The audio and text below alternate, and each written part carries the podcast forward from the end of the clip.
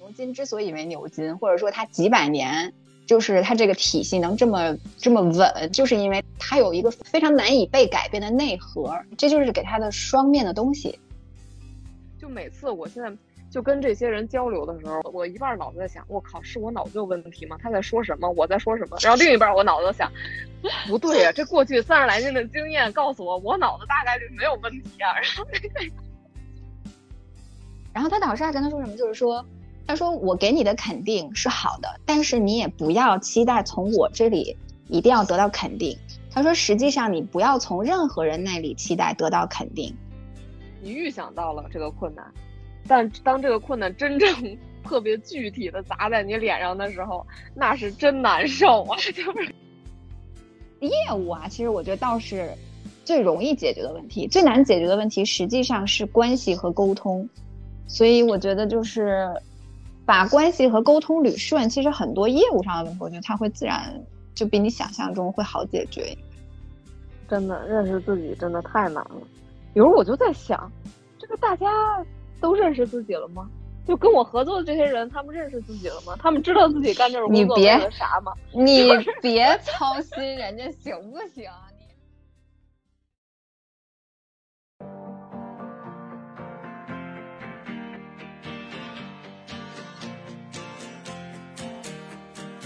你的童年，我的童年，好像都一样。你的人生，我的人生，各有各的样儿。旁观别人的故事，收集不同的活法，在人生样板库里遇见故事里的自己。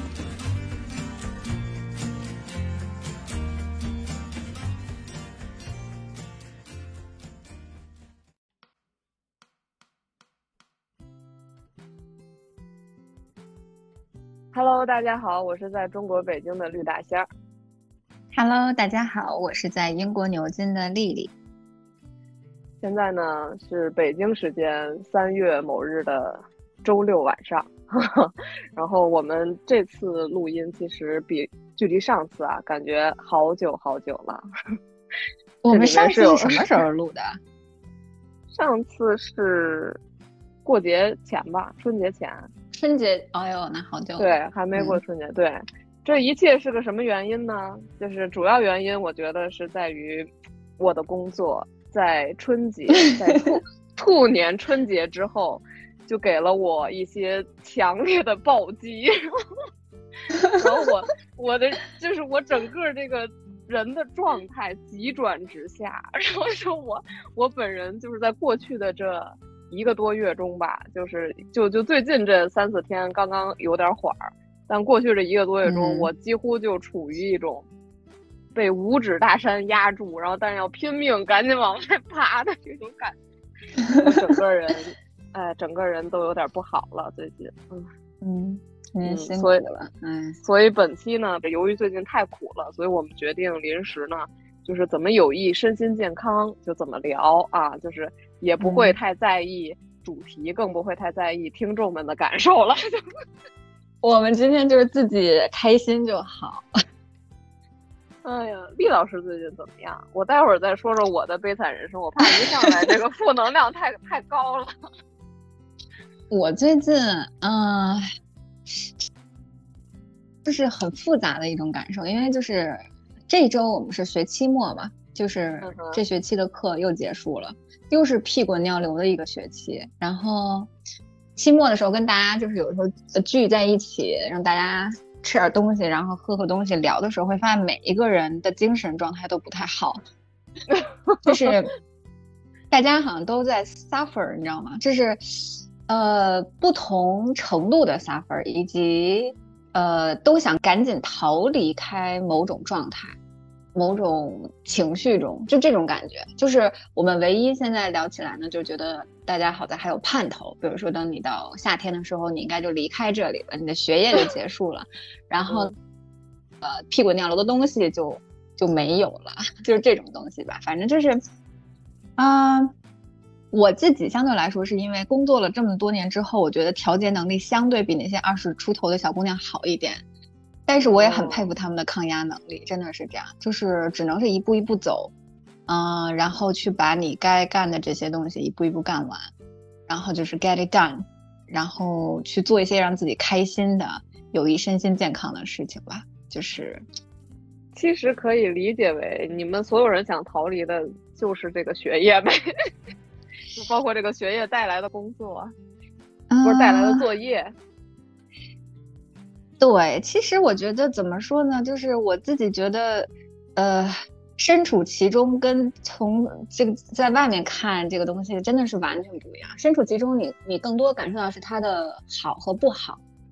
呃，甚至可能不好还偏多一些。呃，在外人看，可能都是这是一个很好的体验，很好的经历。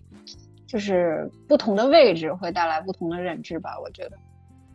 嗯。然后我们那天我发现啊，在这边之后，大家都很爱喝酒。然后真的，我们那边一边喝酒一边聊，就是大家都在后悔一些选择。虽然我们都知道人不管怎么选都会后悔，但是我们当时聊天的时候都在畅想平行时空里的另一个自己，在选择另一个学校的另一个 offer 之后，现在会是什么状态，未来会是什么样？就我们当时聊了一些这个，然后很多小姑娘聊到后面动情，然后就哭了出来。其实我觉得大家都需要一些情绪的发泄。呃，学期整个学期的压力真的是非常大，然后。像我们专业又马上又来来三篇 IC 要写，就是真的是精神是没有松懈过，一直都紧绷，一直都紧绷，就属于这种状态，所以就啊，都有一些 depressed 这种感觉。哦，哎，但是你刚才说你们聊天的这个场景还是有点惊讶到我了，就是能到这种程度吗？就是。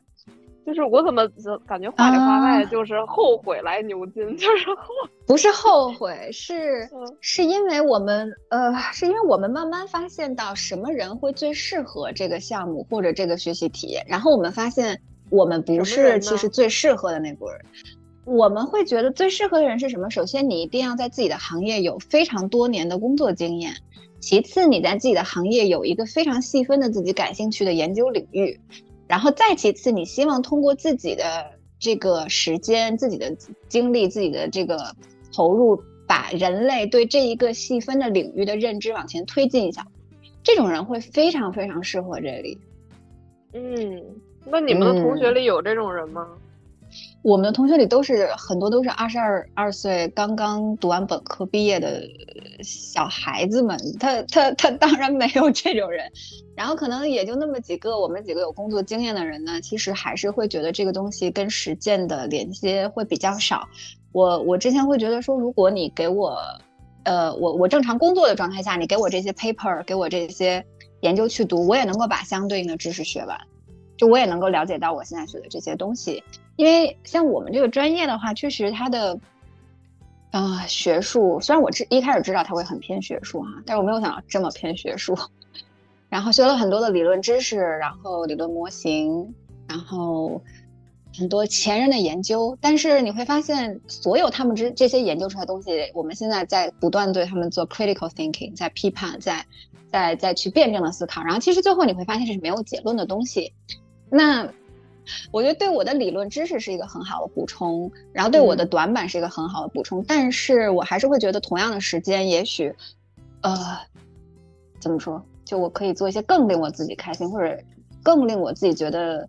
呃，成长成长度高一些的事情。嗯，但是不论如何，既来之，然后也学之，那就则安之，就把这些搞完就完了。我就我现在真的是非常非常想工作。我我跟我的朋友们都说，我现在我现在学的有点，我有点学够了，我想工作，学魔怔了，这种感觉。嗯，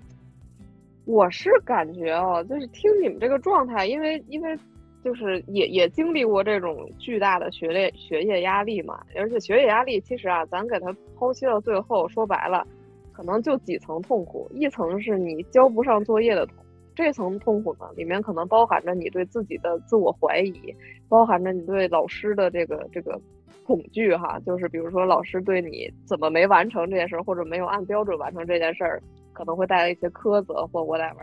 然后，嗯，但是这是每一次小作业前面的痛苦，其实最最深层的痛苦其实就是怕费了这么大劲，然后毕不了业嘛，然后毕不了业，你可能会觉得浪费了自己的时间或或或一些。金钱什么的，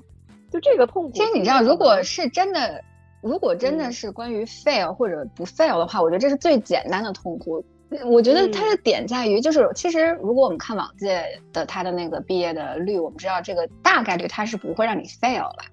嗯，就是除非你不交最后的这个毕业论文啊，否则这个专业还没有 fail 过。但是问题就在于，其实有很多时候是你认知的一些冲击，或者是一些跟预期违背的东西在发生着，然后你会发现呢，其实啊，这个东西原来是。这样运行的，或者，嗯，这个规则是这样，这样来玩的，就是这种感觉。这个很难给他说的很直白，但是就是会跟你一些预期和认知产生违背的时候，嗯，不能说是失望，也不能说是什么，就是你知道，哦，原来这个是这么回事儿，啊，就是我觉得每一次当发生一些跟你预期或者认知违背的时候呢，也是很好的机会让你去。补充和健全你对于这个世界的一些想法和认知的，我我现在只能把它当成一次学习机会，就是哦，原来这个跟我想的不一样，哦，原来这个是这样，对，是这样。嗯，就比如说，可能我们说百分之五十到百分之六十的人有这种感受啊，然后可能剩下还会，他一定还会有 top ten 嘛？我觉得，我觉得可能相对来说，什么人会更好？首先就是。首先，他的大学教育或者他的通识教育最好是在类似的教育体系里完成的，比如说，呃，美国的教育体系或者英国的教育体系里，你去读了本科，或者最好是高中就开始，嗯嗯，然后，嗯呃，然后就是。我我我觉得这个这个是一个大前提，这个就会减轻你一定的痛苦。然后在此基础之上，就是你对理论，包括你对像刚刚说的那个研究的点有很深刻的兴趣，包括你知道你为什么，你的最终目的是什么？你读完这个，你最终的目的是很清晰的、很坚定的话，那我觉得也会比较好。啊，然后当然我周围也会有，就是有一些同学。当然不一定是我们专业，但是也会有。就是有时候跟他们沟通，我觉得我就问他们说：“你觉得在这边的学习体验怎么样？”然后他们就觉得嗯挺好的呀，没有什么压力。然后有时候细聊会发现，他的乐趣就是上课去跟教授去讨论问题，嗯，然后写任何的 essay 都很轻松。我觉得这个是因为第一，他的就是所有的这种学术的基础是非常扎实的。然后，另外就是他对本专业的认识是非常深刻和有见地的，甚至有一些人他们的 I C 打分能打到八十，就是我们这边的 High Distinction。High High Distinction 你是可以直接发表期刊的那种程度的。那，嗯，这个如果，呃，在我来看，那我觉得对我来说那就是不可能实现的，就是我再努力也达不到的。因为我自己的教育经历没有让我培养出一个非常 critical thinking 的一个一个一个怎么说思考体系，然后包括我对这个知识的认知，我觉得也没有人家读的那么多那么深，所以其实就是如果你横向比较，你就会发现，哇塞，那就是大家天差地别。所以很多时候你只能纵向比较，就是哦，你在你原有的认知和经验基础之上，你增加了什么，只能是这样的，嗯，哦。那其实可能就是大部分，至少你们在沟通这些不太顺心的心情的这波人里面，大部分人可能都觉得自己，说比目前现在这门课程要求的基础还少些东西，是吧？然后其实他可能我觉得是是因为少些东西才会觉得痛苦。我我我们经常说就是能力不够，时间来凑，就是这样。为什么我们要经常去钻图书馆？你知道吗？就是。很多东西你还没有看到那个层次，还没还没有站到那个台阶上，你就是没有办法分析这个问题。那人家不用钻图书馆呢，是因为他之前所有的积累已经让他能够在一个高度上去看问题，所以其实站的位置是非常不一样的啊。但是这东西你不是说靠钻几天图书馆就能补回来的，你知道吗？所以就是也没必要说执着于说我要赶超人家，我觉得不可能，就是。就是认识到你现在自己站在哪里就好了，就是还是一个回到一个自我认知的问题，我觉得是这样。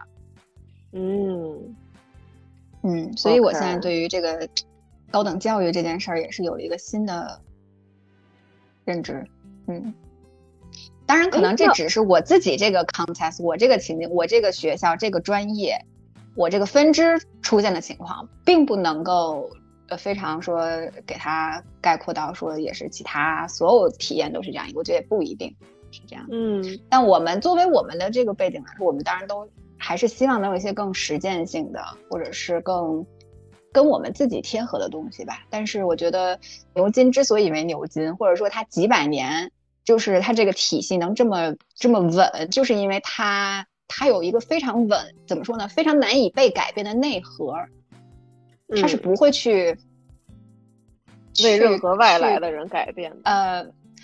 对，就是它是有一个，其实它的核是一个非常 rigid、非常固有、非常你。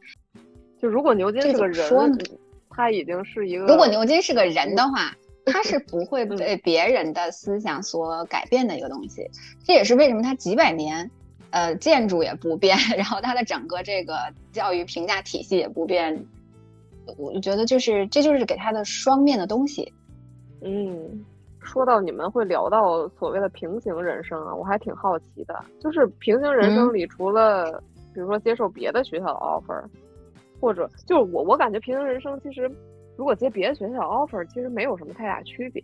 就是因为学习嘛，就是你你这个学术深浅是一回事儿，但学习终归是学习的痛苦是类似的。那可能更多的是，比如说，比如没有选择继续学习，可能去在不同的地方再去有一些你们所需要的实践呀，或什么的，是是是这样类比平行世界吗？其实倒不是，其实还真的就是课程本身的一个比较，因为我们现在看，啊，就经历过我们自己的这一套课程之后，会很很关注的就是这个课程设置到底是怎么设置的，他学的内容到底是什么内容。是偏哪一方面的？然后他的教授背景到底是什么样的？包括他课程的这个 delivery 是说，呃，嗯，是说针对呃 paper 我们去去 critical，呃，去去批判或者评价一篇文章的这个设呃，比如说一个研究设计，还是说我们是研究一个什么实践案例等等？就是我们现在看一个课程设置，真的就是会更细致的去看它到底在让你接触哪些知识体系，然后哪些人的。呃，产生的呃发表的知识体系，这个其实差别还是挺大。所以在我们自己有的 就就我们那天在聊的时候，就是有一个小朋友就说，他实际上拒了那个 LSE 一个一个 offer。那那个 offer 他的那个项目呢，实际上是比我们现在在做的在学的这个项目更宽泛一点。然后它可以应用于，比如说你以后如果你想做这个 engineer。它可以往那个方向研究方法，什么 machine learning 啊，包括呃，就是呃代码的等等那些方面，它都会 cover 的，就是它会更 general 一些啊。然后，但是我们这个呢，实际上就不是这样的，所以，所以就是，当然这些知识，如果你真的好奇，你你自己以以后可以找机会再去补起来哈。但是就是这个可能学习体验，包括你未来工作，包括实践的时候。你能写在 CV 上，你上过什么课？其实这个对于他来说就是很不一样。就是其实你们在分析，就是目前因为你们作为本身也是教育相关的这个学科，然后你们在分析这套学习课程的设置，究竟初衷是想把进来的学生教成怎样的人出去，是吧？你们在想这个课程设置的底层逻辑。对，因为你像我之前不是一直就是在做这叫什么 differentiation，就是差异化教学嘛。包括我现在对于英美的这个也在思考挺多的，就是，嗯，你像我们说，比如一个班进来十个孩子，对吧？那他一定会有，比如说 high achiever、low achiever，还有中间的 average 平均水平。那么，呃，一个呃一个理理理念来说，是我们要让这个课堂更加的包容性，然后能够考虑到学生的不同的学习需求和学习背景嘛。那我可能会做差异化教学，是我给高一点的孩子。比如说，给他一些不一样的任务，给他一些角色，或者一些更让他觉得有挑战的项目，对吧？然后对于低一点的，那我可能给他一对一辅导，或者一些额外补充材料。然后对于呃中间的，我是怎么怎么样，这个叫差异化教学。但是你会发现，在英国这边，我觉得我们的项目是看不到差异化的，没有任何差异化在的，就是所有人，你请按照这个东西规规矩矩的去做做下去。这个我觉得是他没有写在明面上，但是是暗地里在运行的一套逻辑，就是请大家规规矩矩的去做这件事就好，不要去当那个两个 extreme，不要去当那两个极端的东西。嗯，我觉得是有一点，但是我感觉在美国的教育体系里，或者我之前在上那个美国教资的项目中，我自己感觉他们真的好像呃多元性会更强一点。当然，我觉得也是因为他们是移民国家，包括嗯啊，就是呃他们还是真的会做一些差异化教学，或者他们还是鼓励差异化差异化学习吧。在牛津这个 context 里面，或者起码在我的这个。呃，学科里面我没有太看到，呃，所谓的差异化教学这个东西，或者差异化学习这个东西，它没有变成它的一个推广或者是宣传的点，我就不是这样的。这就意味着，不管你是什么样的背景，什么样的基础，你学的都是这些东西，那其实就很难受嘛。哎，听你说到差异化教学，我作为一个外行，我第一反应是。是不是这种差异化对于相对小的年龄其实更合适？就等你走上了，比如说，呃，大概是到高中，或者说到了这种大学的这种教育，那差异化，嗯，实现起来是不是就比较难了？其实这个差异化不仅仅是说，它可以包括很多方面，比如说评价体系的差异化。啊，什么叫评价体系差异化？比如说，就是最后你这个分儿是怎么给你定的？它是根据什么来确定？那对于我们这个分支，目前我们的一个评价体系就是根据你最后写的那篇 essay 给你一个分数，代表你整个学期的一个分数。它和你之前每一周的不管是 presentation 也好，不管是你中间写的一些小的报告也好，啊，或者是任何东西没有任何关系。那么你你最后的一个评价就变成了。单一可以这么说，对吧？但可能比如说，也许在一些其他的项目，或者在美国我了解一些项目中，那我是根据你，比如说你最后修满这个学分儿，然后你在这个学分儿，你之所以要修满这个学分儿，你可能中间会做 presentation，然后会写报告或者去分析什么东西，然后最后你这个学分修满了，你就可以毕业，对吧？其实这个也是一个就是不太一样的东西，我觉得，嗯，反正就是，哎，整体的感觉呢。就是在这里，你想去争取一些不一样的东西是很难的，就是给你什么你就学什么 这种感觉。哦，其实说到打分也很有意思。其实那天我跟就是我跟一个跟我背景比较相似，也是工作很多年，他比我还要大两岁，然后他学的是教育学院的另一个分支。然后呢，我们俩吃饭的时候就聊到这件事儿，就是聊到学习体验。然后呢，他就给我讲他导师跟他说的呃一句话。他的导师是业界的大牛，然后呃是属于在整个领域里，如果说就是说谁是大牛的话，就是他导师，就 number one，世界上的 number one，你知道吗？就非常厉害的。然后呃他呢就分配给了被分配给了这个导师，因为我们这边的导师就直接给你分到谁是谁，这种几乎就是。嗯，然后他就是相当于也是胆战心惊的准备每一次这种导师面聊啊，然后去准备自己的一些题目。然后他说那一次见他导师的时候，他导师就是给他很多的 emotional support 情感支撑，然后就说你这样做的很好，因为他研究的话题是一个比较小众的，然后比较，呃，从研究设计上来看可能不是那么丰富啊，或者什么用什么量化研究那种看起来很 fancy 的东西，你知道吧？然后他导师就说：“你这样设计挺好的，没有问题，你去做。”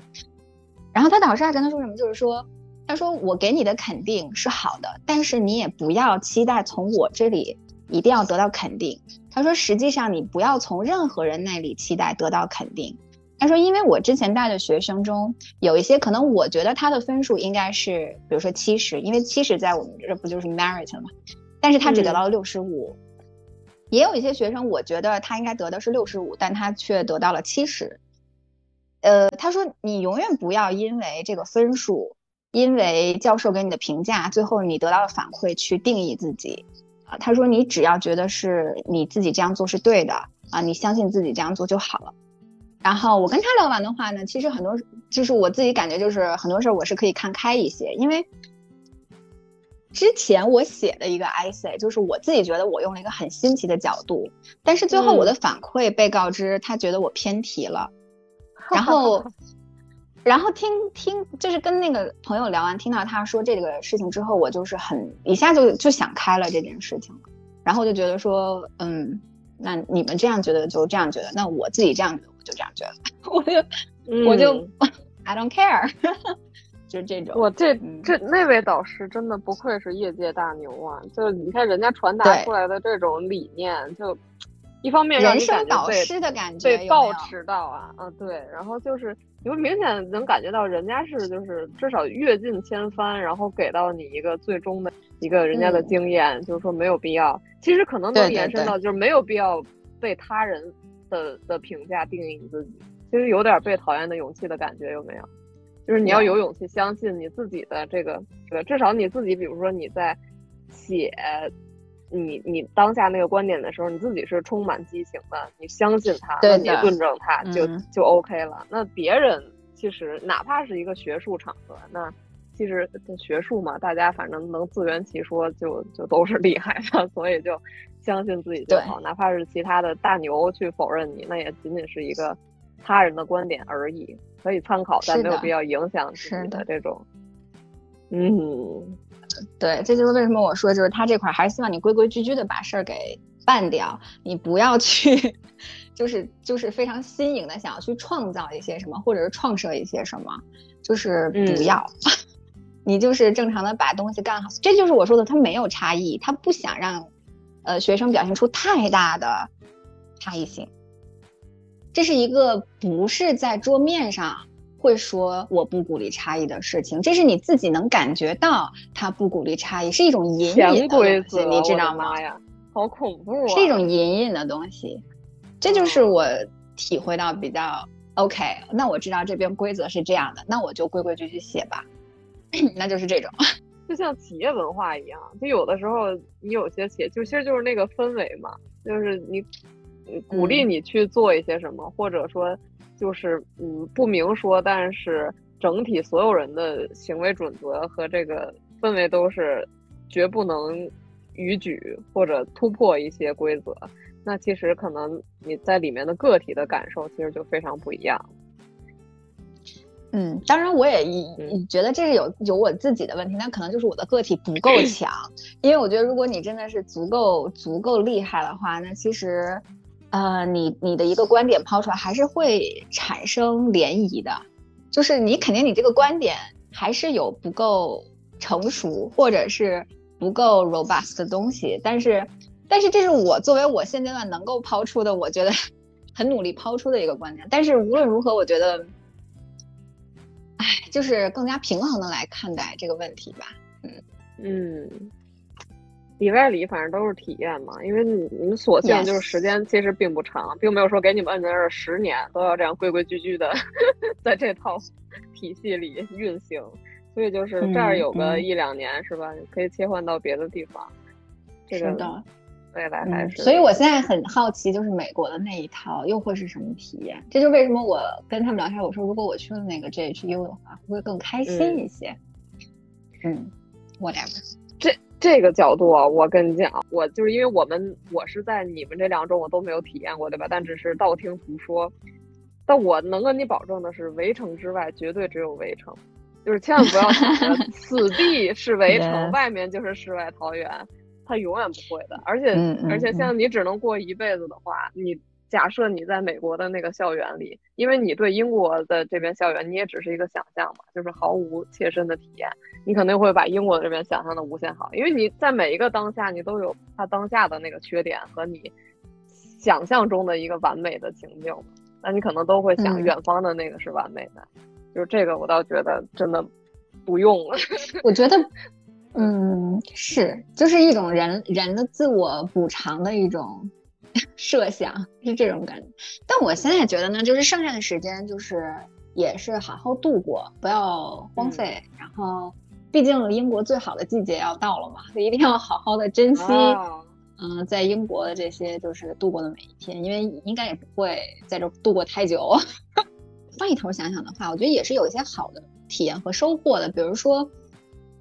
就是我觉得我我我被分到这个导师，他在做的这个项目啊，包括就是，因为我的那个毕业论文是他整个大项目里的一个小项目，一个很小的一点。然后我觉得就是他知道我就是研究经历是比较少的嘛，所以他基本上就是手把手教，一点一点带着我做。我觉得这个过程还是，呃，能体会到自己在学东西的。而且我觉得可能是因为我相当于帮人家去完成他整个的大项目，所以其实会跟导师的交流会比其他人跟导师的交流要多一些。我觉得这个是一个，倒是蛮是一个学习的机会。我刚才又又想到一个 小的问题，就是你们现在虽然就是也很痛苦啊，就是不管是这个 压力啊，还是说一些认知上的冲突，但是就是会不会有那种也算有点鸡汤，但是有一种自己在做难而正确的事儿的感觉。就是我们说难而正确吧，一般那个难听起来都还挺。挺激励人的，但是那个正确就不好说了。就是有时候会不会就想想自己在做一个男儿男儿不正确的事儿，就是想想更更焦虑了。我觉得，哎，我觉得这个可能要分人，因为就比如像，如果是我来我来给一个结论的话，我觉得可能是男儿正确的，因为就像我之前跟你说，我来牛津之前我就知道这边是偏学术的，然后理论是我的短板，我是来补短的，只是我没有。想到说补短的过程是，就是还是相当于当你真的开始体验补短痛苦的时候呢，你就开始嗷嗷嘛，就是还是有一定预期的啦。所以我觉得，我觉得这是既既然我选了，就是我那我就是要把它完成的嘛。哦，嗯，不管中间出现的认知偏差，不管中间出现了很多的之前没有想到的点，我觉得都是，呃，在我选择这个选项的时候。它它随之而来就会带来的结果，那我就承担就好。所以我觉得，如果是我给结论的话，它应该是难而正确的事情。啊，我觉得对于每个人来说，这个情况都不一样。嗯，年年纪轻一点的，还是对这个未来的困难预估不足。其实，当你如果提前做好所有的心理准备，可能这些困难就是真正降临的时候，你也会感受好很多。就像你去打针之前，你知道它会很疼、很疼、很疼，然后你就已经提前绷好了这根神经，那其实可能真的疼那一下就也就过去了。嗯嗯，如果你完全没有预期，人扎你一下。对，我觉得还有一个点也是，就是因为我已经相当于三十多岁了，我来做这样一件难的事情呢，它在我的人生里就是一个文件夹，一个 folder。这个 folder 我打开，我把它做完，我就合上，因为我的人生里还有很多其他的 folder，或者已经有了很多其他的 folder。但是对于那些二十多岁小姑娘，你要想想，她二十岁之前，其实对于她来说，人生没有什么文件夹，就是学习这一件事。顺水。然后。来到牛津之后，这就是他目前人生中最大的一个文件夹，然后他也还没有过，就是他整个的人生里就是没有很多文件夹在，啊，嗯，但是对于我来说，可能打开合上，然后就是我觉得这也会是一个影响因素吧。这个求学经历在你的人生比重比重中占了多大？嗯，对，就像有有很多人可能就是你。刚开始谈恋爱的时候，可能一次恋爱的失败，你就觉得天都塌了，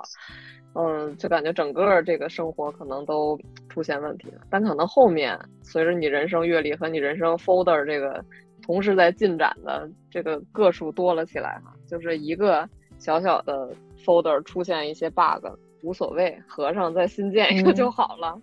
这种感觉，嗯。还行，你这个反正接下来就主要是写作的压力，写作的压力给到各位同学啊，上课的压力已经结束了。嗯，一步一步来吧。可以的，可以的，有希望，有盼头。嗯，有盼头，必须的。说到有盼头，我就感觉我没有盼头。那您来说说。我真的是我，我就声泪俱下，我一时竟不知从何说起。哎，其实就是今年吧，整体我这个，嗯，工作所在的组织呢，有了一定小小的调整，然后随之而来，我的工作内容也就有了一些变化。嗯，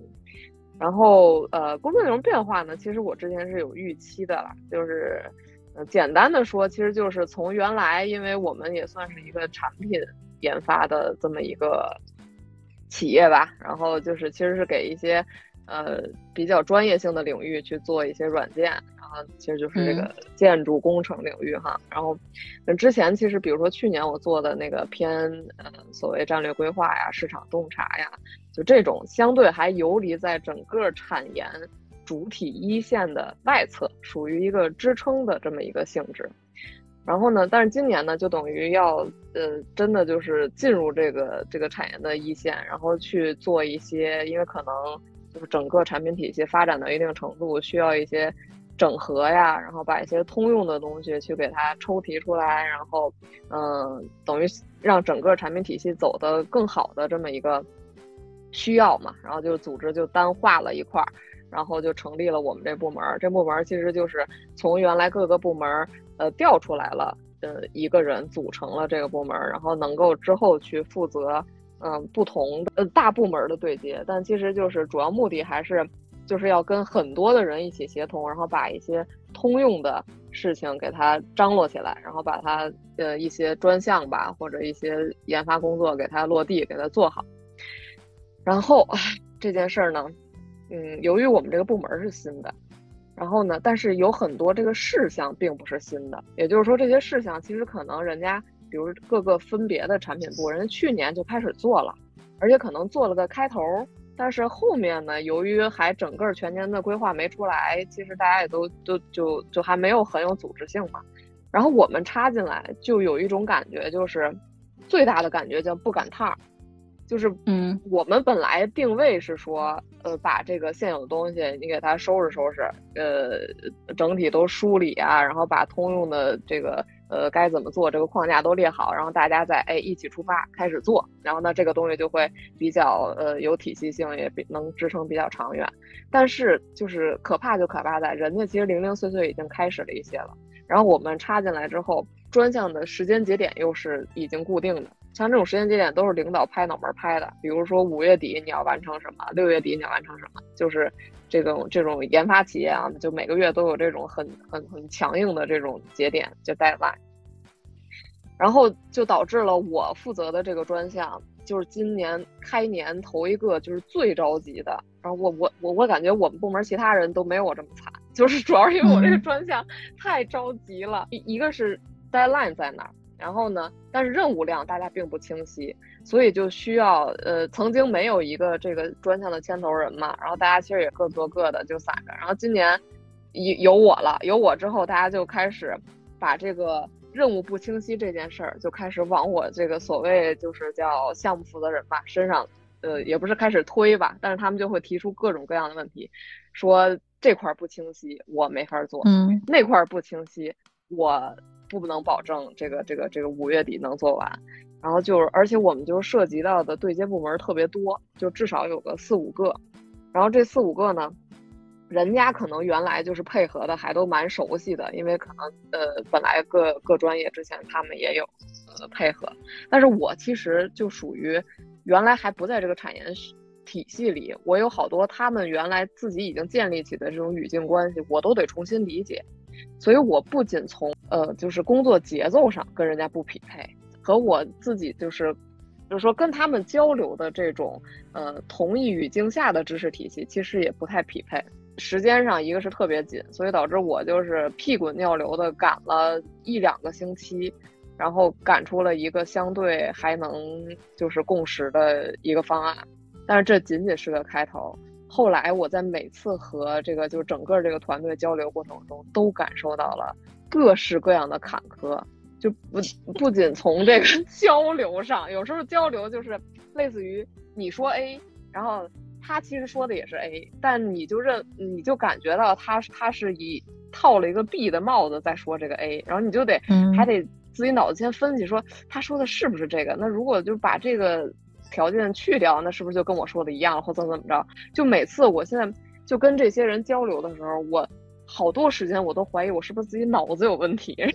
是但是当时我就特别分裂，你知道吗？就我一边就我我我一半脑子在想，我靠，是我脑子有问题吗？他在说什么？我在说什么？然后另一半我脑子想，不对呀，这过去三十来年的经验告诉我，我脑子大概率没有问题啊。然后那个就一直在。分裂的进行这种每日的这种对话和协同，然后再加上我们这个项目还有一些外部因素，就是需要求着，哎，就求着合适嘛。但实是实际就是求着，需要其实要需要求着一个竞争对手给我们提供一些帮助，就就就这个这个感你感受一下。首先他是个竞争对手，但是我们又需要他的帮助。嗯，这里面就会导致，呃，人家虽然面上说 OK OK，因为其实之前我们也给过他一些帮，但是我们这件事儿现在更紧急嘛，就是需要他反馈一些，但是人家就是面上说，呃，没有问题，但是永远没有输出到实质的帮助，就是拖着，比如问一些问题或者问一些资料，人家说好的好的，我去收集一下，好的好的，我内部协调一下，然后就杳无音信，然后就，嗯，然后在他杳无音信的过程中。就是这个外部这这一方杳无音信过程中，我们内部就开始狂轰滥炸，说这怎么还没有？说再没有我没法做了。然后就就整个压力给给到我本人，然后哎呦，然后在这个过程中呢，我又发现了我自己的一个嗯叫什么特点也好，或者说一个嗯就是人人真的都逃不开执念。就我发现我对于。把一件事儿想明白，仅仅对自己的交代层面而言，我的标准极高。也就是说，我在这个过程中其实还花了很多时间，为了把这件事儿想明白，跟人家说。但是人家呢，本身有自己的方案，人家又不愿意听我这个，然后我这可能又相对有一些那么，嗯，相对有一些理想化或者偏完美主义，所以导致可能在当下的时间节点下。确实，人家很难采用我这个方案，嗯，所以里外里呢，就是我其实花那么多功夫想这个方案，大部分是满足我自己的这个脑内的顺畅，而实际其实可能并没有作用到这个项目实际推进，就是给到他们什么真正的一些帮助。但是在那个当下，我又不能抑制的，就是或者或者说我很难控制自己说不去想，因为我必须把这个事儿想明白了。我才能展开第二天的工作，就是可能这也是我自己的一个执念吧。我先开始就是过完年之后花了两周时间，先把那个方案的事儿大概定了，然后这定方案里面又出现了巨多就是拉扯的情况，比如说我觉得某种路径相对好，但是这种路径又遭受了各方的这个抵触。但是这个路径，说实话，你站在一个长远的角度，它就是更优，但只不过因为现现实的一些原因导致。他可能现在选择它风险很大，因为就是说说白了还是这个时间节点的严峻性嘛。然后所以就这里也拉扯了好多回，然后不仅就是开会上拉扯呀，私下拉扯呀，然后就是明里暗里啊都在拉扯。然后包括，哎呀，包括这个我的领导其实也试图就是呃。怎么说？往这个更长远的方案上有过努力，但其实最终还没有敌过整个团队的一个对风险的一个担忧吧，或者一个预判。所以就其实后来还是选择了更稳妥那条路。就等等等等，这里我我我我今年开展工作之前，其实我有过那么一丝恐惧，因为其实我对于和这种人交流过多的这种工作，有有一年多没有没有在这种环境里了嘛，再加上我本来跟人，我觉得就是。挺麻烦的，本来确实你跟人交流就是麻烦，你跟不同的人不同的方式，包括去解决不同问题哈。但是我确实也是有点像刚才你说的那个，就是你预想到了这个困难，但当这个困难真正 特别具体的砸在你脸上的时候，那是真难受啊，就是嗯，是的，特别是真 发愁啊，就是。呃，我这块儿就是，你不仅要跟这个人交流，你还得考虑他的前因后果，还得考虑他的领导的前因后果，还得考虑他的协作者的前因后果，还得考虑整个项目的运行的得失，或者说包括自己的这个得失。所以我一度在，嗯，就是就是前一阵儿也熬了好多夜嘛。本来我是，嗯，就是也挺辛苦的，但是呢，觉得自己还。呃，还行吧，至少在为了一件正确的事情，我在努力。虽然我刚才说我脑子也也也也浪费了一些，就是脑回路啊，但只仅仅是为了把这个事儿想通。但是直到上上周，我就遭受了暴击中的暴击，就是那是一个周日，那个周日呢，那天中午，我的家属就说：“哎，他说他有点头疼。”哦，没事儿，你去睡一觉。然后睡起来，因为他跟小孩一起睡嘛。睡起来之后，他说：“哎呀，我感觉发冷，我好像发烧了。”然后，然后我当时，因为我当时就是最惨的是，一个是他发烧了，就意味着我要独自带这一晚上的娃，再加上我当时其实还有好多那个工作事儿没干完。我本来想是就小孩十点钟睡了之后，我还能再干俩小时吧，至少到到十二点什么的。然后结果就是老先生倒下了之后，我就首先耗费了大量体力，独自带娃，等把娃给整整明白了，已经再加上呃让他这个什么吃药啊等等的看看这些生命相关的事儿，就已经十一点多了。然后十一点多之后呢，然后我又工作的事儿不太顺利，因为那个就是我们这个事儿吧，就是对逻辑的要求实在是。过于高了，就是我在推这个逻辑的时候，我就推着推着发现推出了矛盾，然后我就很绝望。当时已经深夜几点了，就深夜可能也也一两点了。然后因为因为我整体吧，我倒不怕这活儿，就是比如说就是量大或怎么着的，但是推出逻辑矛盾，这真的是就是对我的极大的伤害，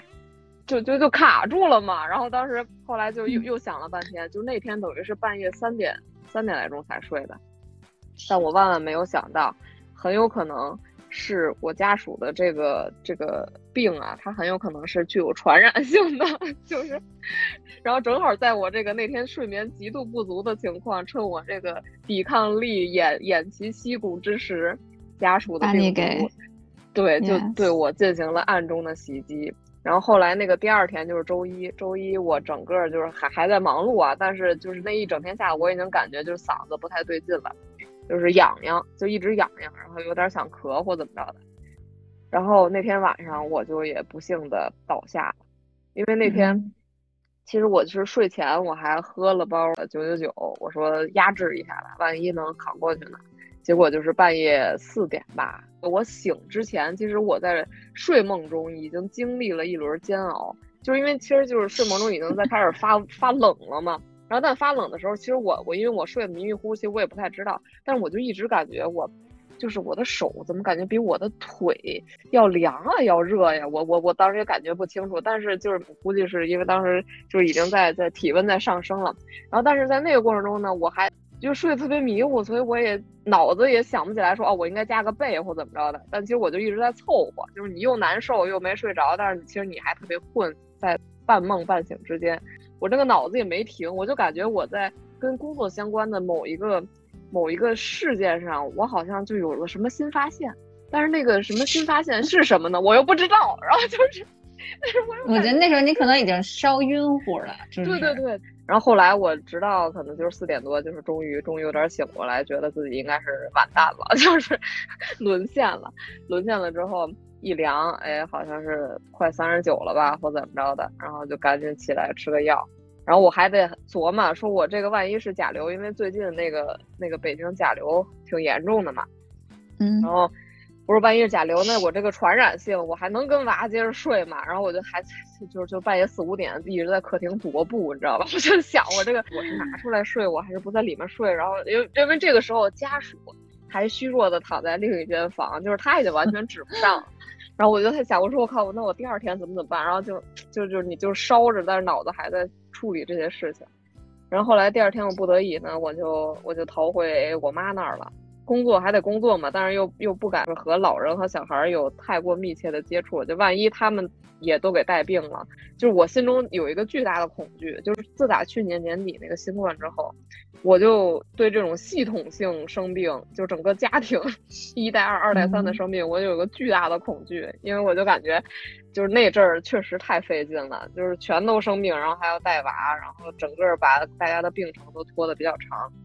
嗯，就是很不想那种情况出现嘛，所以我就想，我我赶紧逃，我我别别别传染，整个下来吧，这个病程有个到到周五左右，我觉得好像有点回血了，但其实就是周二到周五期间。我这个工作是一分钟没停，然后这个工作过程中，其实还有那堆产品一直在跟我较劲，就是我说啥，然后他就说，嗯，不行，不能做，说这个时间节点不允许等等的，就是等于我这几天就一直就没能如了我的意，你知道吧？再加上身体也也还没有恢复，所以我就导致，我就我就觉得，就跟这些产品制的这些气，就更加加深了我病程的那个。就是假设我就是那几天完全就躺床上，啥事儿也不用想，啥事儿也不用干，我觉得我三天怎么也好了。但就因为每天就是脑子也得动，还还一直在拉扯，然后还就是你你想做的事儿吧，人家还各种阻碍，然后人家还不听，然后态度也一般，就这种。所以就导致我其实周五也办好没好吧，但是因为那几天一直没没回来，怕传染小孩，但周五回来了。周五回来之后呢，我本来就觉得那也行，到周末我反正休息休息，下周一再继续战斗吧。结果周五晚上我就是。仅仅是收拾桌子，顺手我就拿起那个小孩那耳温枪，我说我测个体温吧，因为周五一天也没测，我感觉应该是下来了。结果好嘛，一测给我测出一个三十八度六。当时假设空中有个摄像机，估计会看到极其惊愕的面孔。就我当时，你当时没感觉吗？对，其实就是感觉可能不是很强烈，因为毕竟可能你已经病了好几天了，也不像你刚开始就是烧起来那种特别明显的发冷，或者说那个头疼什么的。就因为那天我本来也没有完全好，然后我就觉得有点累，也有些隐隐的头疼，但我没有想到自己又烧起来了。而且我当时烧起来，我第一反应并不是说，哎呀，我好惨，我烧起来。我第一反应是愤怒，你知道吗？我就我当时我就跟这个病我就开始生气，我说你也完没完了？我说你都第四天了，大周五晚上你又给我烧起来了。当然后来也确实那个耳温枪稍微高那么零点几度，比比那个水银的。后来又拿水银测了一下，但当时也是到三十八了。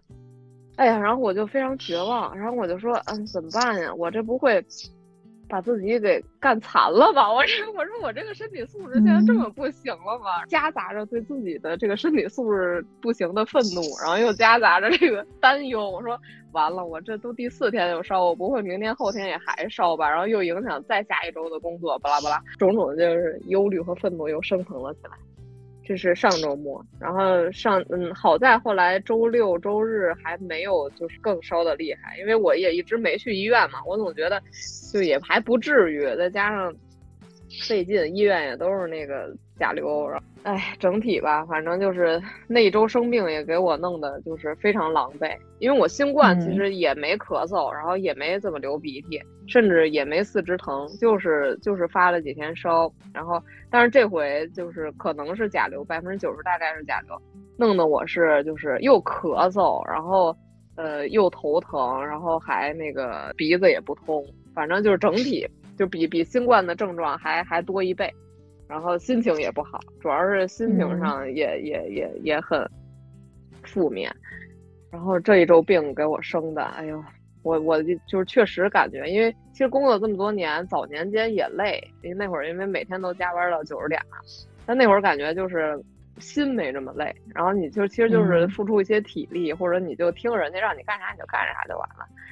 然后这一回我是真的第一次切实的感受到，就是你工作累到，然后把你累病，然后累病就是累到还病还就是一直都拖着好不了的这种感觉，就是感觉真的是可能也是岁数大了，再加上抵抗力一直也没太恢复的特别好，因为本来还想年后就说正常的恢复那个锻炼节奏啊，然后就是因为去年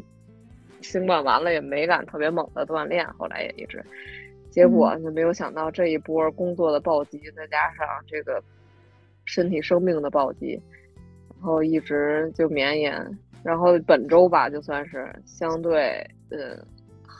非常缓慢的，对，会非常缓慢的在变好，但真的非常缓慢。其实这要搁再早几年，可能一两天就过去的事儿，现在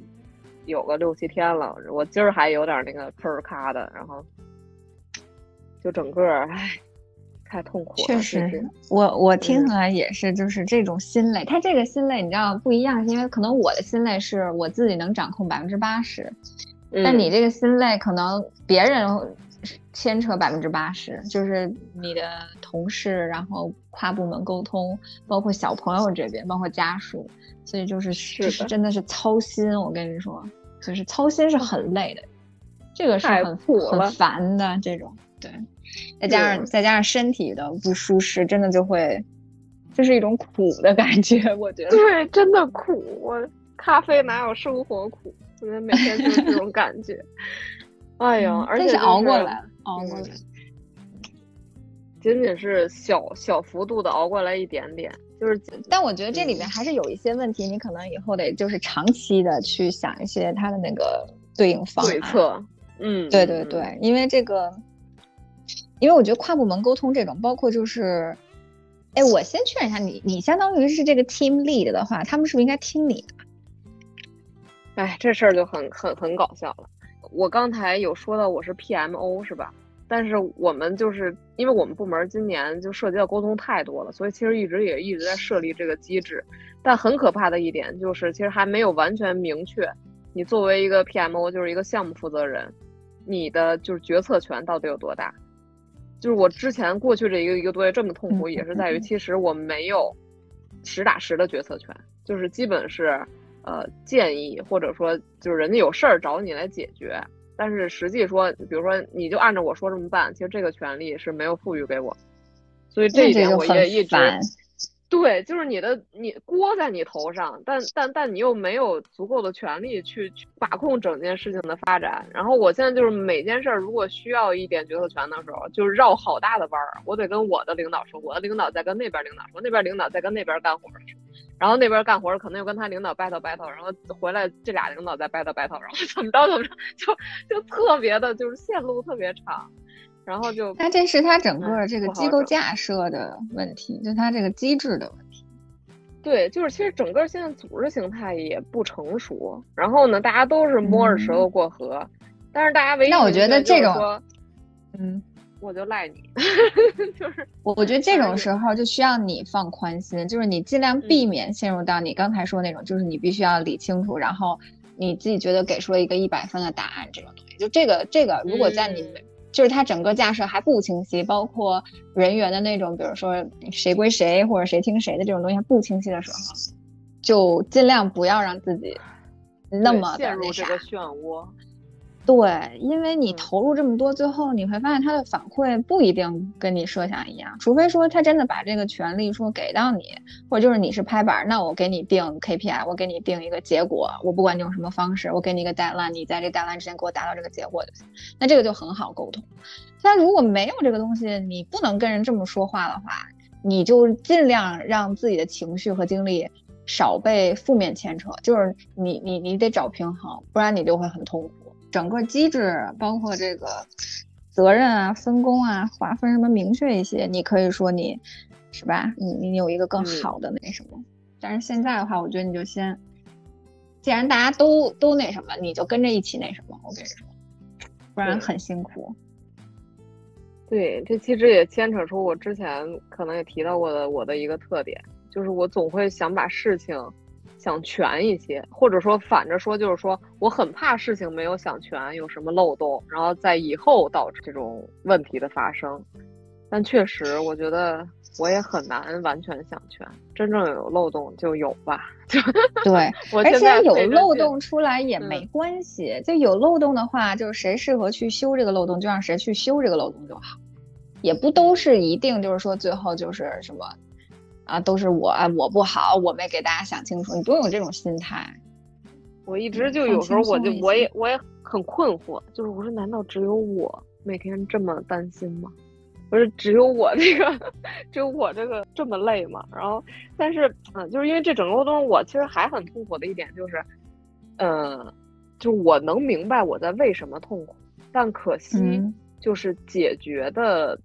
途径我还不是非常的熟练，就是你看，比如说再像早些年啊，我可能就是对于痛苦这件事儿我很混沌。比如说我遇见这个麻烦的情况，我感到很痛苦，然后我不知道怎么解决，这是一种状态。但我现在呢，是比那个稍微往上了一层，就是我知道我痛苦，我也知道我为什么痛苦，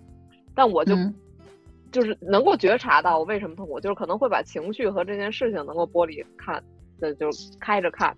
但是就是再下一步就是如何能够特别妥善的把这件事儿，哎，有个什么巧思或者有个什么方式去解决，但这一步可能又没有说百分之百的有这个技巧，所以现在就卡在这一节儿。嗯，因为我其实也总在换位思考，我在想这些产品呢。碰见我突然出现在这个项目里哈，他们可能也有一种就是，比如原来我们有一种模模式，然后结果突然来了一个空降管我们的人，然后管的呢还不合我们的心意，那我们肯定就是得抱起团来是吧？抵抗一下这个外部干 干扰因素或怎么着的。我我其实我无时无刻不在站在他们的角度在想，然后我也在想他们在需要什么，但是他们。就是令我很生气，就是因为他们的反馈给我都是相对就是不是很正面的反馈。然后我我就跳回我自己这边，我心说，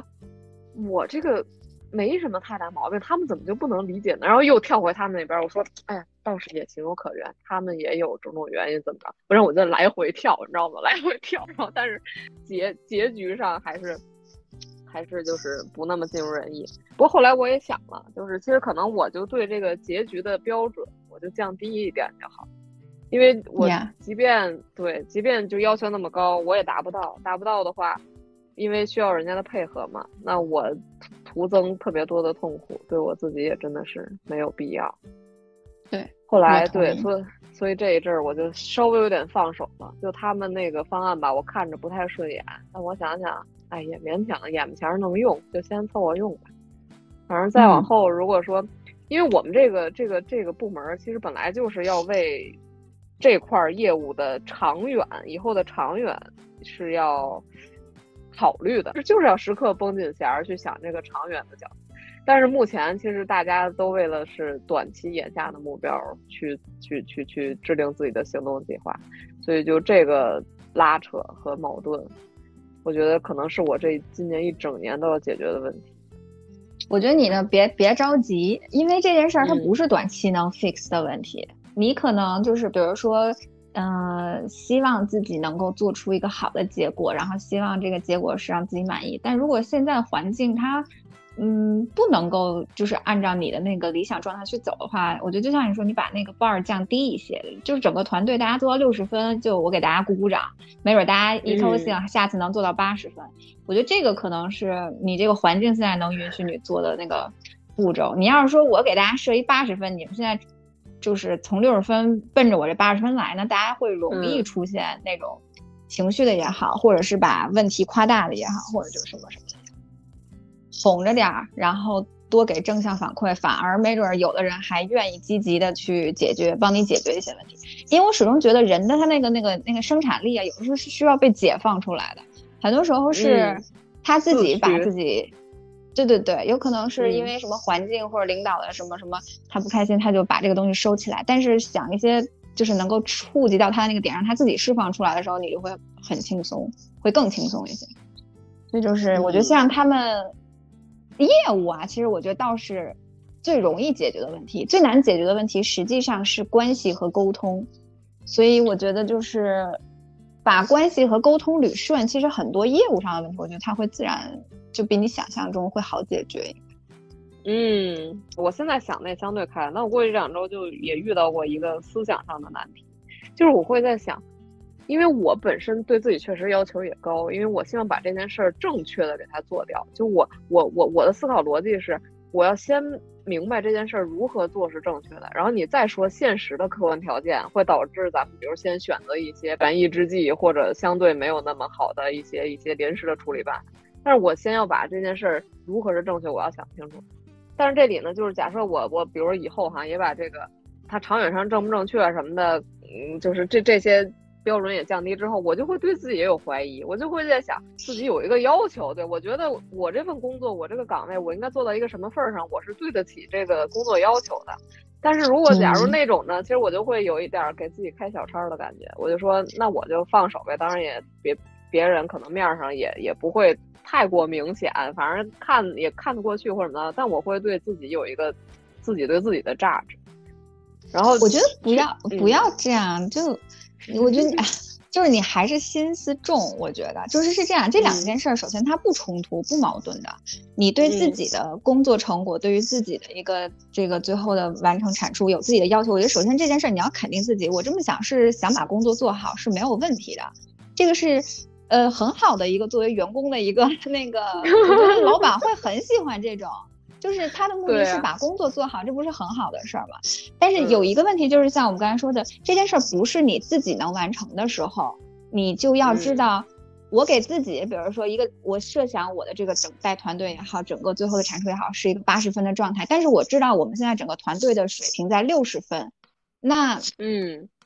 那么问题就在于，你既不用抛弃你原本八十分的一个终极理想，你也不用说，呃，就是不顾他们现在是一个六十分的现状，就是这两个东西是可以整合和，就是，呃，一个是远远期目标，一个是现阶段的一个解决方案，我觉得是你你不用否定其中任何一个，其实。就是你在做六十分那个选择的时候，你并不是说让自己放弃八十分的理想状态了，你只是说这就现有的条件，然后就大家现在的一个状态，团队的整个情况，这是一个现阶段的一个就是最优选择。那这个最优选择，也许比如说今天，比如说冲着八十分推进了一点点，推进到六十二分了，那这个就是一个值得高兴的事情，因为他在冲着你的八十分走。所以就是你既不你不用放弃说我不应该照着八十分想，我觉得那个这个想法是没有问题，是对的，是好的，啊，然后就是呃实践起来按照六十分的先去先去做，我觉得也没有问题，就是你不用否定说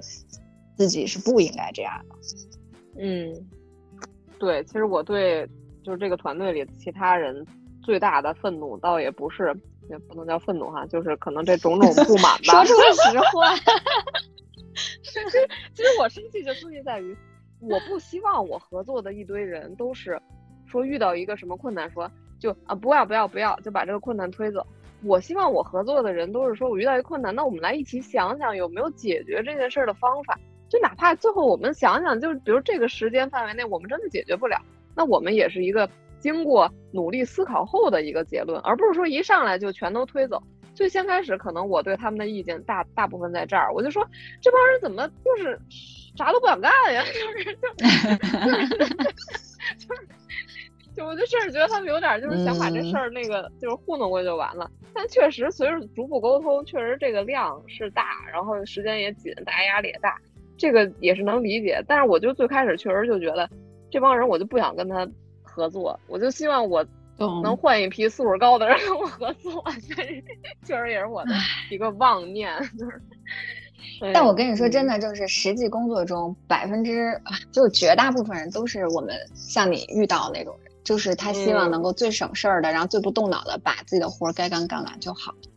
就是带这种人就是会很累，但是就是你得想方法、想技巧，还是有办法让他们。就是主动一点点吧，我觉得找一些是吧？技巧对，所以现在这个技巧就是我我我接下来要主要 专专攻的课题，但我真的好痛苦呀！我就想，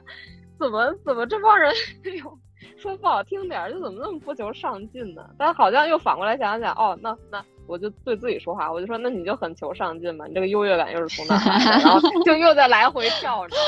我每天都很分裂。就是你，你首先不要老怀疑，怀疑，不要 怀疑自己，怀疑。就你，你放眼望去，我跟你说，世界上什么人都有，就是会有又懒惰又愚蠢的人，然后又有会有又聪明又懒惰的人，就是什么样的人都有。你没有必要说啊，怎么他是这样，那我是不是有什么？你没有什么问题，只是说是因为大家的很多理念和，就是你所处的位置不一样。大家看同一个困难的时候，看到的是这个困难不同的一面。嗯，我觉得可能对于你来说，你的挑战是说，嗯，有的时候你需要跳出自己的位置，就像你刚才说，你从别人的角度去看一下，他到底现在看到了问题的哪一面。那这个这他看到的这一面，我有没有可以提供给他的解决办法，或者我可以跟他一起 work out 一些办法，然后同时让他看到一些，比如说。就是有解决这个问题带来的一些积极的结果或者好的结果，是不是可以作为一个什么积极反馈给到他？就类似于这种。但是，但是，但是你不用怀疑说我自己这个位置看这个问题是不是有问题？你没有问题，因为你站在这个位置，只是说别人的位置跟你有角度偏差，让他看不到更全的或者更大局的一个东西。但是我觉得这就是他的眼界或者他的位置决定的，你就带着他就就就看呗，那就是。确实是，但是不要我也聊怀疑啊，真的，我哎，我再给你讲一个特别特别小的例子，也特别搞笑，就是我因为因为要跟就跟每个产品要沟通好多业务细节嘛，然后就是有的时候我比如说嗯，因为我们有人在上海，有人在北京，在北京就就就一个产品，然后我有时候去找他之前，我本来以为那件事儿可能说个五分钟就能问清楚了，然后结果就竟然说了两个小时，你知道吗？就是就是我我后来那一天结束，然后我就我就反复在想，我说，就这个对话开始之前，我真怎么也想象不到这个对话能能进行两个小时。然后我就说，我都不知道为什么，怎么就就是就是就是是到底是谁没说明白？然后就又就会 就是现现回我刚才说的那个那个，难道是我的脑子有问题？不对不对不对，我觉得我脑子应该没有问题，我有三十多年的经验了，我觉得我我的逻辑。智商应该都正常水平是能沟通的。我说那是他的脑子有问题，那他的脑子有问题，那我可太痛苦了。之后他他还得继续在这个团队里工作呢。然后，但是后来我可能归结为就是还是大家的语境还没有完全合一，就是可能他在说一个什么事儿的时候，我对那件事的了解不够全面，所以我可能就会延伸出好多细细枝的问题，然后又跟他叭叭叭叭叭。然后他跟我说的时候，可能可能他对我脑子里的这个这个整个全景其实也不了解。所以就是这么一个，所以我发现这个这个语境啊，真的太重要了。就是这个所谓就是不管是上下文啊，还是你整个这件事儿的前因后果和人物关系、事件关系等等，这跟我觉得跟语言，比如说你说中文还是说英文的这个这个隔阂都大。就是哪怕我们都说着中文，但是你曾经有有这么一个自己的语境，但是我我我如果想融进去，就真的感觉比跨一门语言的难度都。不不亚于呢，就是哇，真的，哎，但这个是一个可可达成的事情，我觉得这个不难，就是花一些时间，需要一些时间，对，嗯，但是就面面面对着我这种就特别急的情况，就他就会发酵整个事情的难度，嗯，哎呦，但我觉得。就合作久了以后，慢慢就团队就是需要磨合，其实，对。而且其实我还发现一件事儿，就是因为现在就是就是线上沟通太频繁了嘛，就是太常见了。而且我们本来也有好多同事在异地，但是线上沟通真的给大家的情绪就就就就我觉得就又加了一层难度。就是有好多事儿，其实我就发现你在就是这种电话会议上。嗯你可能不仅不仅是沟通上可能会有一些呃，就是欠缺的地方，包括可能大家说话的方式都会更直更硬一些。有的事儿其实我会下如果当面找到那个人，就会发现，哎，其实还很好聊。但是你在会上，其实就感觉大家剑拔弩张，就是彼此就是谁也不让那种感觉。所以真的是也是一个挺，我觉得对于沟通而言也挺重要的一点。但是哎，地理环境限制，我们就是大部分人都在上海。就少部分人，北京这俩还能就是见面，稍微去去去更容易的推动一些事情。哎呀，太费劲了，真的太费劲了。你看我现在整个这个困境里啊，其实还有一环，我觉得跟跟之前咱们提过的，就是种种我我我人生中的困境，其实也都有这个相通之处。就比如说，有的时候开会的时候啊，就我往往就感觉。就是在我有一些建议，就是又超出了这些就是产品或者合作伙伴的这个，嗯，他们的预期的时候，他们就会怼。然后他们怼呢，其实我倒对于，嗯，就我对于道理这件事儿，还是还是拎得清的。就比如他说这件事儿到底对不对啊？嗯，然后如果对的话，那那肯定大家认同。但是我对于他们的态度，其实我暗自，因为我肯定也没有表现出来，但我内心有场大戏。我对于他们的态度有很大的意见，就是，呃，但有时候我又跳回来想，我觉得可能也是我太敏感了。比如说，有时候他们的语气中会带着一丝丝那种不耐烦，或者类似于说。哎，这个事儿刚才不是说过了吗？或什么什么，就是你怎么就不明白呢？或什么什么，就就我就总感觉他们潜台词里带着这种的时候，我就会升腾起我极大的愤怒。你说，你不会好好说话吗？就很困扰，很困扰你吗？就是当我察觉到这些这种态度的时候，就还蛮困扰我的。因为确实，比如说像我在家庭生活中，如果我跟家属有一些什么争吵或者辩论，我对于事件本身就是怎么聊，我都是无所谓的。就比如说对或者错，或者多花一个态度是有所谓的。对 我对态度非常有所谓。就如果他流露出一些，比如说不耐烦，或者说切，或者或或者说我不跟不想跟你聊了，或者说就是怎么怎么着，就如果他态度上有一些。就是感觉不能沟通的地方，我就我这个火就蹭一下就上来了。但如果他说的内容上有左有右，这我无所谓。如果在态度上不注意，那就会把正经事情的难度升级。那这个难度升级何苦呢？对吧？就是，然后，然后我跟你有点反。OK，你说啊？那那怎么反？怎么反？我还挺好奇的。呃，对家人的话，我尽可能就咱们都是态度和内容都最好 是比较好的哈。但对于同事啊，我是有一个反或者跟外外在这种人外外面的关系沟通的话，我其实是反过来的。呃，或者是我可能最开始刚进电视台工作那会儿，比如说一个老师傅带我的时候，他他比如说嫌我学的慢，或者是学的不好，我会有点难过，会有点伤心。但其实我可能是。可能工作没两年之后，然后包括到现在，我其实都是跟你反了，就是我觉得你跟我说展示出你的是不满的态度，或者不屑的态度啊，或者是不配合的态度，对我来说不重要啊。就是我只看咱俩的关系是什么。比如说你现在是我的下属，对吧？我就看这事儿你有没有好好做好。我只跟你谈事儿本身，我也只想跟你建立就是基于事儿的关系。你这个人态度什么样？你用什么措辞？你用什么语态语气？呃，对我来说，I don't care。嗯，就是你如果态度好，那我可能就是也愿意态度好好的跟你说话。如果你对我态度不好的话，我我那我就那我可以选择一个不好搭理你了，或者怎么 样？嗯嗯，对，就是我觉得他的那个。就是他的态度也好，措辞也好，语气也好，是他自己的选择。然后我没有觉得他的这个东西会冲击到我的任何对他的，比如说基于这件事儿的那个反馈啊，或者是什么什么。我可能跟你关系好的时候，我会私下提醒你，我说其实这个呃，我说你下一次措辞也许这样说会让别人更容易接受。就是我我可能。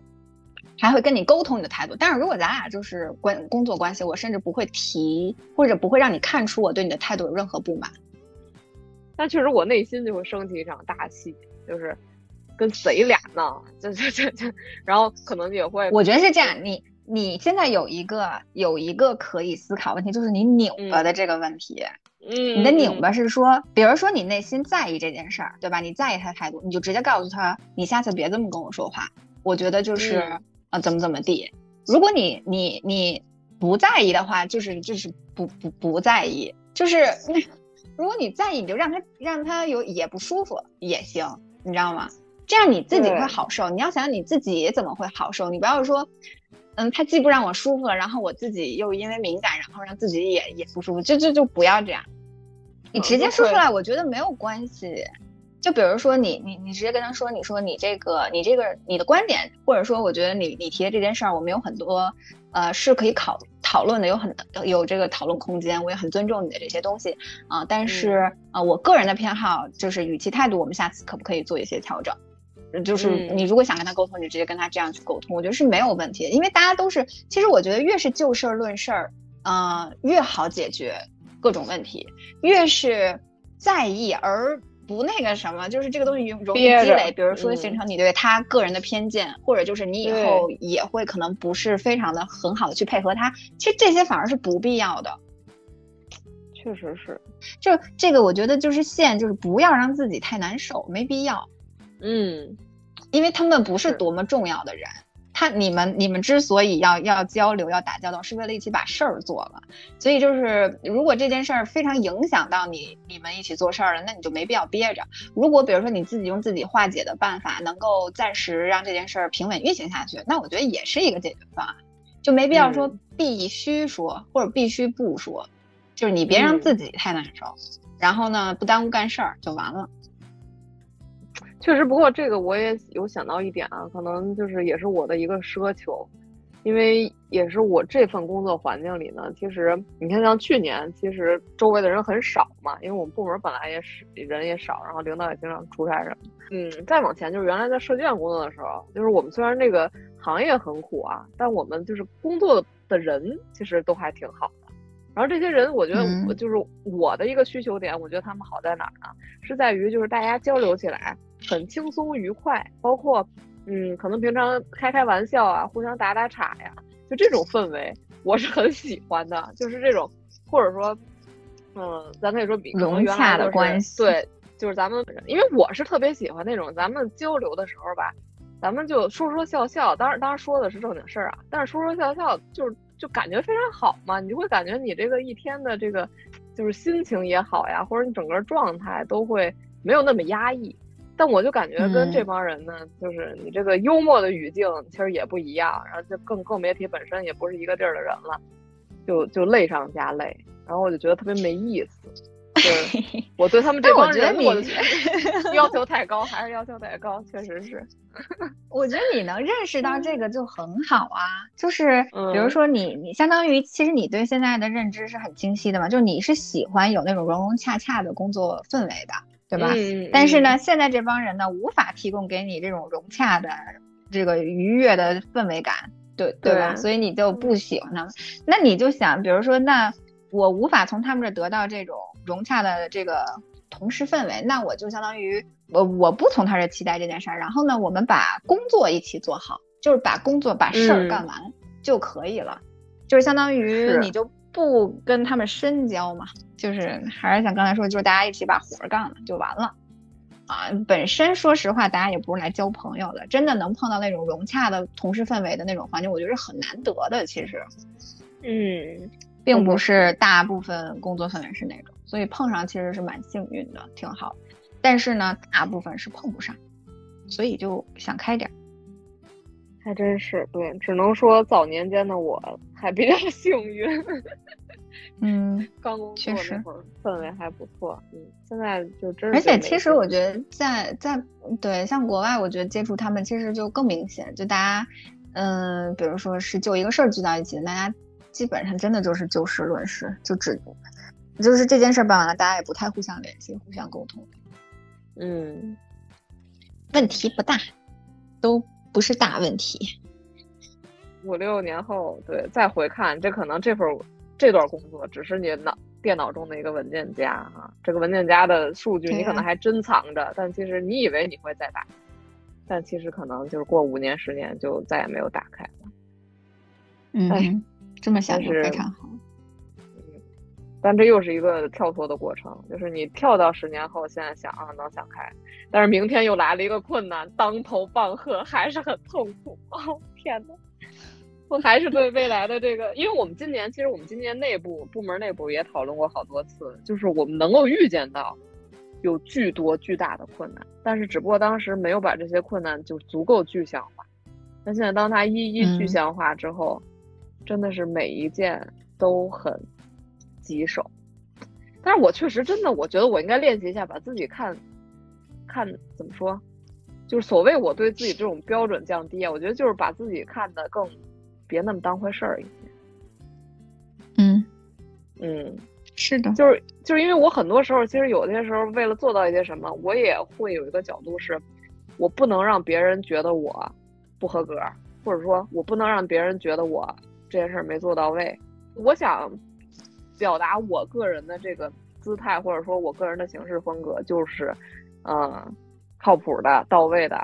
专业的、达标的。有很多时候都是不想。毁坏这种，也可以说是在别人眼中的印象吧。所以我有时候会对自己有一些苛责或者压榨。但这个你说是不是从某种角度就是也是太太把自己当回事儿？这就是完美主义嘛？我觉得完美主义这个东西，你疼了，你自然就不追求完美主义。真的，大部分时候我觉得人的问题都是，就是你真的就是。不行了，你就不会这样做了。你现在还这样做，就说明你对他还有追求，还有执念。但执念这个东西，你说你别，你 stop，你是这个人是停不下来。他只有 自己可能某一天突然意识到，哦，没有意义，这个不重要，I don't care，那你自然就停下来。这个这个有的时候也不是强求或者什么的事儿，你就先按照自己的这个这个这个想法去做，到一定程度，你自然我觉得你就会开了。对，就像上上周病倒这件事儿，我就发现真的，身体亮红灯了，我真的坚持不下去了。你看，而且我发现确实就是还是有点稚嫩了。就是我，你看我熬到三点那天，我也不是不知道不应该熬到三点，但是我就是为了当下的那个逻辑的胶圈儿，我说不行，我也控制不住自己，我必须把这事儿想明白了再睡。结果就在那一刹那就被病毒暗中偷袭了。所以，哎，所以真的是，我觉得作为成年人的我，可能之后要更明确的知道自己在拿什么交换什么。就是这个事儿，我最近也 越来越，嗯嗯，就是很多时候我都在想，比如说我付出的这份情绪，或者我付出的这些时间和劳动，我究竟在交换什么？我现在其实基本能分清，有的时候在交换刚才所谓的就是我对自己的满意或对自己要求的达标，有的时候在交换别人的一些要求或者需求，有的时候呢又在交换我们画出的每份经历究竟在交换什么，这个是越来越明确了。但希望之后不那么拧巴了，就是发现交换之后又控制不就就不想就是一个意识不想交换，另一个意识又控制不了，然后就。挺好，也在慢慢认识自己。真的认识自己真的太难了。有时候我就在想，这个大家都认识自己了吗？就跟我合作的这些人，他们认识自己了吗？他们知道自己干这种工作为了啥吗？你别操心人家行不行？你不是我不是控制住自己好不好？我我我总在就是这种。就是因为我其实有一个预设，就是我预设的是大家其实都还蛮混沌的，没太认识。但是我又看到这么一个个具体的人，我在想，他们不认识自己，他们可，他们可太开心了。我跟你说，认识自己是很痛苦的事情，越 就是越糊涂，越混沌。其实我觉得反而就是越开心，真的是。为什么有一个嗯？半清醒的我站在站在混沌的他们中间呢，我我真的是因为是因为我觉得等我们突破了半清醒，到达真清醒的状态，那也是一种开心，而那种开心要比混沌的开心完全不是一个 level 的开心。嗯，真的是，我希望那会儿我周围就别再有这些人了，我都到那份儿，我都到那层级了，周围还这些人，我图啥呀？嗯，哎呦，就今年我感觉未来的每个月，就可能没有过去这一个月那么激烈了，但是我估计还是至少百分之七十左右的状态，我真的还是蛮 恐惧的。OK，赶紧学习沟通技巧，掌握掌握好自己的生活重心。嗯，就接下来就努力的练习摁住自己，摁住自己，摁住自己的思绪。嗯，摁住自己的敏感神经，可以的，问题不大。咱们这期有点像私人电话，有一种就是，对，有一种就是，嗯，对，因为好久好久，感觉就是失联的一对，失联的一对朋友，然后突然联系起来，然后疯狂。这个吐槽同对同步信息吐槽的同时，再梳理一下自己。我觉得我们需要这样的不定期梳理。是的，嗯，我相信应该也有和咱们处境类似的人吧。万一万一真的吗？我觉得大部分人不会就是操咱俩这份心，你知道吗？就觉得这俩人累不累啊？天天干什么呢？就是有事儿没事儿啊。我确实自己经常问自己这个问题，嗯，就是不知道图啥，但是就感觉不行，就又牵扯到一个我最近对自己的新发现啊，就是其实，其实这过去一个月我几乎没有时间去思考过多工作以外的事情，但我确实对自己有了一个新的发现，就是嗯，我发现。因为原来都是一些表象，就比如说，嗯，像我说，我想把一件事儿必须要想通，而且在那个当下，我可能就没法摁住自己，就不睡觉，我要想通等等的。后来我发现，为什么呢？是因为我这个人对于体系的建立有着一种极大程度的着迷，就这种体系不限于各种体系，可能就是如果说的很抽象，其实就是逻辑上的一种，嗯，交圈或者走通。然后要说的大一点呢，可能比如说，我早些年不是对经济学有过一阵儿兴趣嘛，就是因为那会儿我也发现，哇，这个市场这种无形的手竟然能够把这这一整套机制给它运转起来，就这套体系。然后当它运转起来的时候，我就会觉得，哎，真有意思，或者说我对这个就非常感兴趣。嗯，或者再再再偏一点呢，就像嗯，比如说，就虽然我的这个家里现在也很乱啊。但是我对于收纳是很有热情的，因为 一旦开始收纳，其实我我我感觉就是你就会开始建立一个体系吧，就比如什么东西该搁在哪儿，然后就是就至少你光凭想象，就你感觉那个东西就已经很规整了，就是很成很成体系，然后之后会很好的运转起来，来辅助你的生活了。所以我对这个事儿就是就是热情很大。所以我发现我的底层原因是因为我对这种不管从逻辑或者空间，或者就是从实到虚吧。这些东西，就任何东西的体系，只要建立起来，我就很感兴趣。印证了很多时候，为什么我无法按住自己，我必须要在那个当下把那个事儿想通。就那个事儿想通，如果没想通，那就等于我这个体系没建立起来呀，就是就就垮掉，我难受啊，就是这个难受就逼迫着我不得不嗯搞一些事情。嗯但问题在于，跟你建立这个体系的不是只有你自己，还有其他人。是的，所以曾经我的快乐都是只自己建立的那些，就挺快乐的。我跟别人一建立，我可真的太痛苦了。对呀，嗯，跟人打交道真的好难啊！怎么这么多人呢？但是也，但是我觉得也很有意思，其乐无穷嘛，人都对，其乐无穷。什么人都有，反正其实最终的目目标或者目的还是让自己更舒适，让自己更开心一些。嗯，是的，我现在这个对我当下手头事儿，我倒要看看，等他到了那个时间节点的时候，会是个什么情景。现在主要是这整件事儿吧，我付出很多，然后呢纠结矛盾很多，但是回馈给我的成就感还不够，所以我现在我感觉就是痛苦嘛。就痛苦偏重，但如果后面还真给我回馈出来一个什么，是吧？比较大的成就感啊，或者哪怕是来自他人的认可，我觉得也行。嗯嗯，大家拭目以待的看一看。嗯，作为一个近期生活的梳理吧，嗯，猝不及防的一期，我觉得咱们这期的目的还是达到了，就是对于这个。就是怎么身心健康，对，还是有有了一定的这个小幅度的这个进展的提升，嗯，没错，挺好的。哎，看吧，看我后面的 后面的走向，我也就是既恐惧又期待着。嗯，祝李老师好好写论文吧。没有课上，可以好好先规划一下湖区之旅呀。